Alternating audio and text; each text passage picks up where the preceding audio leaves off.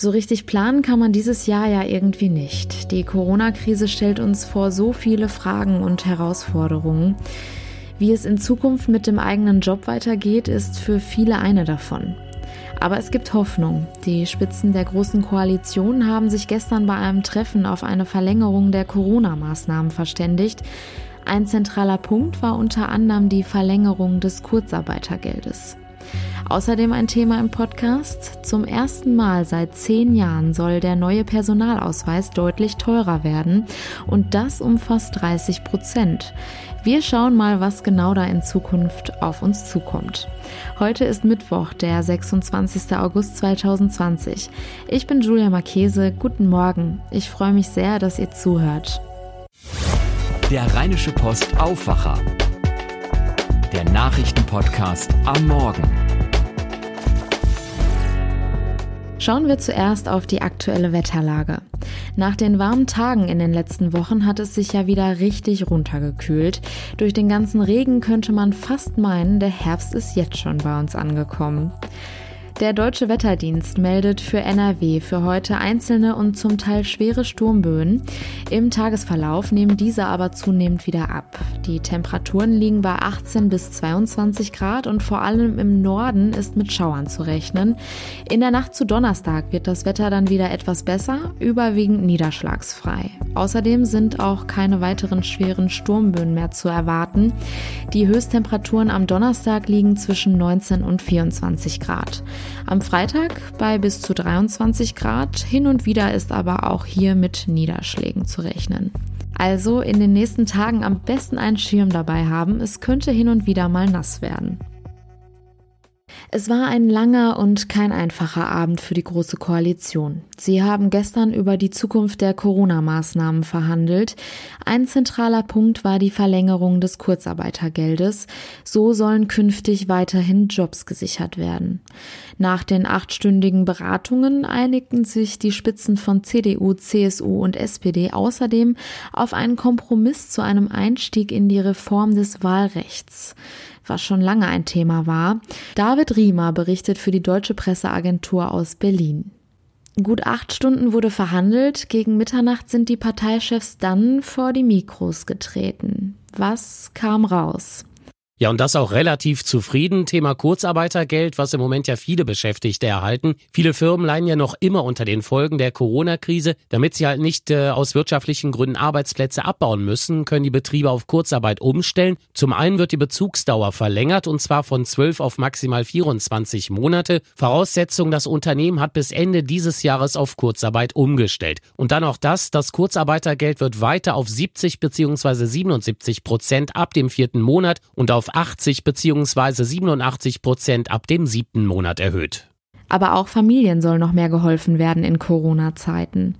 Genau, CDU-Parteichefin Kram-Karrenbauer hat in der Nacht dazu das gesagt. Wir helfen Familien insbesondere dadurch, dass wir das Kinderkrankengeld, also für Eltern, die wegen der Krankheit ihrer Kinder zu Hause bleiben müssen, um fünf weitere Tage in diesem Jahr erhöhen und dass wir auch das Programm zur Akuthilfe bei der Pflege weiter verlängern. Übrigens auch bei Schul- und Kitaschließungen wegen Corona sollen Kinder ärmerer Eltern weiter kostenloses Mittagessen erhalten können.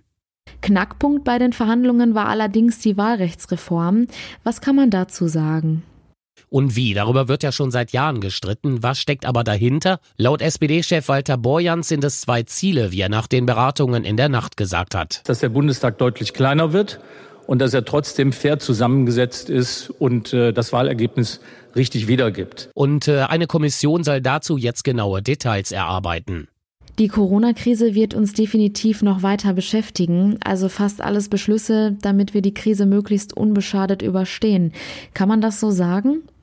Absolut. Gut zusammengefasst hat das übrigens CSU-Chef Söder. Er sagte, das, was wir heute beschlossen haben mit dem Kurzarbeitergeld, auch den Sozialversicherungsbeiträgen, sind die wirksamsten und effektivsten Instrumente, um weiter diese Corona-Krise zu überstehen und die schlimmsten Folgen wirtschaftlicher Art abzumildern. Die Verlängerung des Kurzarbeitergeldes soll übrigens noch heute im Bundeskabinett auf den Weg gebracht werden. Es soll also ganz, ganz schnell gehen. Es bleibt weiterhin eine spannende Entwicklung in Zeiten der Krise. Vielen Dank. Wisst ihr eigentlich, wie lang euer Personalausweis noch gültig ist? Ich muss sagen, ich achte da meistens erst drauf, wenn ich plane, in ein anderes Land zu verreisen. Aber gut, er ist ja auch sechs bis zehn Jahre nach Ausstellung gültig. Meistens also kein Grund zur Sorge.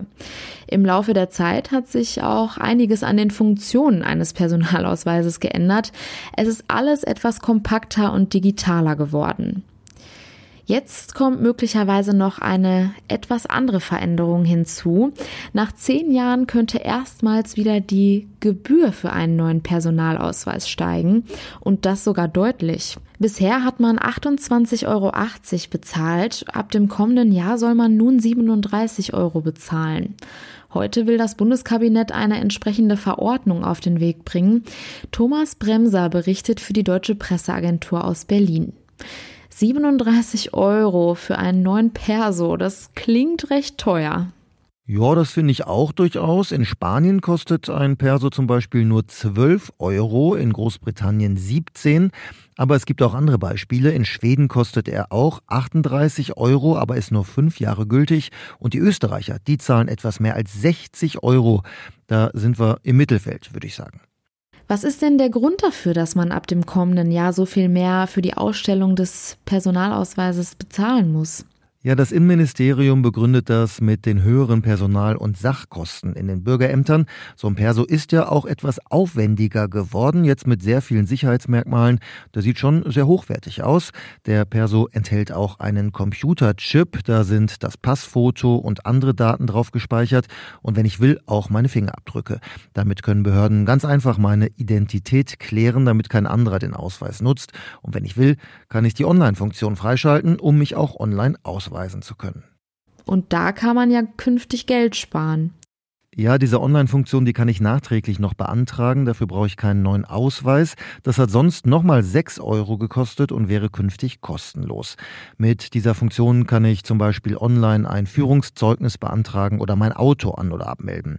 Das kann also durchaus sinnvoll sein. Generell kann ich den Tipp geben, wenn der aktuelle Ausweis im kommenden Jahr irgendwann abläuft, dann sollte ich mir überlegen, schon in diesem Jahr einen neuen zu beantragen. Das geht auf jeden Fall.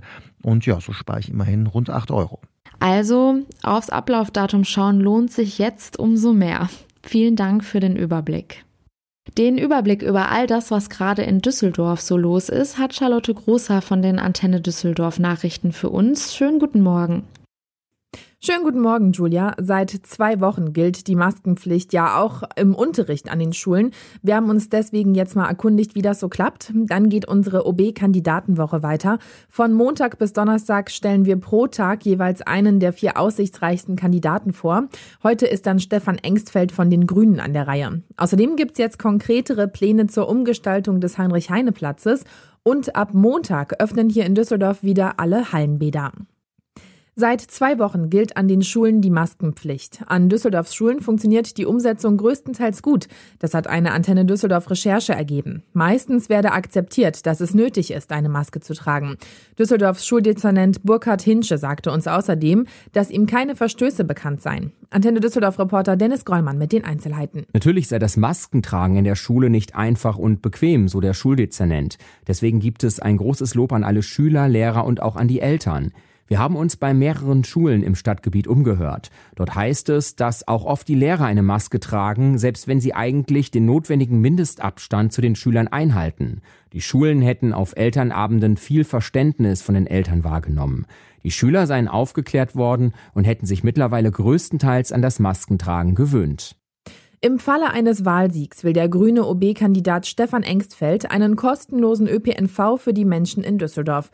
Und zwar dann, wenn diese Menschen ihr Auto abmelden. Engstfeld sagte im Antenne Düsseldorf Interview, dass man Umsteigern vom Auto auf Bus und Bahn Anreize geben müsse. Der Anreiz ist, ist nicht, wenn ich sage, ich melde mein Auto ab, und dann kann ich ein Jahr kostenlos äh, Bus und Bahn fahren, sondern ich glaube, man braucht einen ernsthaften, richtigen Anreiz. Und deswegen habe ich gesagt, fünf Jahre, das ist echt eine Menge Zeit. Wir haben das grob durchkalkuliert, das ist absolut finanzierbar. Nur für Düsseldorferinnen und Düsseldorfer und im Düsseldorfer Stadtgebiet wäre das. Von den aussichtsreichsten Kandidaten zur OB-Wahl hat Engsfeld damit den am weitesten gehenden Vorschlag zum Thema günstiger Nahverkehr.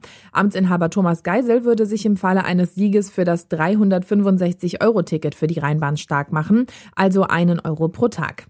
Ein weiteres Thema von Engstfeld, wie kann der Verkehr rund um die Bilker Kirche sicherer werden? Dazu wollen die Düsseldorfer Grünen laut Engstfeld noch vor der Wahl ein Konzept vorlegen. Er sagte im Gespräch mit uns, dass sich an Veränderungen dort schon viele Politiker die Zähne ausgebissen hätten. Man könne aber Wege anders führen und so die Lage verbessern. Ein großes Problem auf der Bilker Allee seien zweite Reihe Parker, so Engstfeld. Sie würden die unübersichtliche Situation mit Bahnen, Autos, Fußgängern und Radfahrern noch schwieriger machen. Das gesamte Gespräch mit dem OB-Kandidaten der Grünen gibt es als Video auf antennedüsseldorf.de.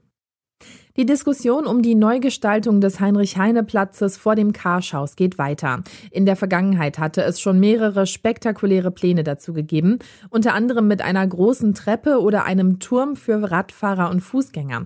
In den vergangenen Monaten haben sich verschiedene Experten in Workshops mit der Neugestaltung beschäftigt. Ihre Ergebnisse liegen jetzt vor. Dazu Antenne Düsseldorf-Reporter Joachim Bonn. Einige alte Ideen wurden dabei verworfen. Klar scheint aber, dass die Straße dort für Autos schmaler werden soll, damit es mehr Platz für Fußgänger und Radfahrer am Karschhaus gibt. Neue Bäume sind dort geplant, mehr Beleuchtung und die Experten können sich auch Hochbeete vorstellen.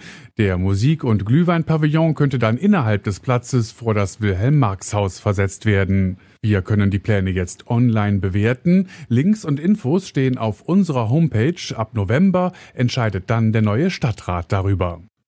Mit dem kühleren Wetter ist auch in unserer Stadt die Freibad-Saison nach diesem Wochenende vorbei.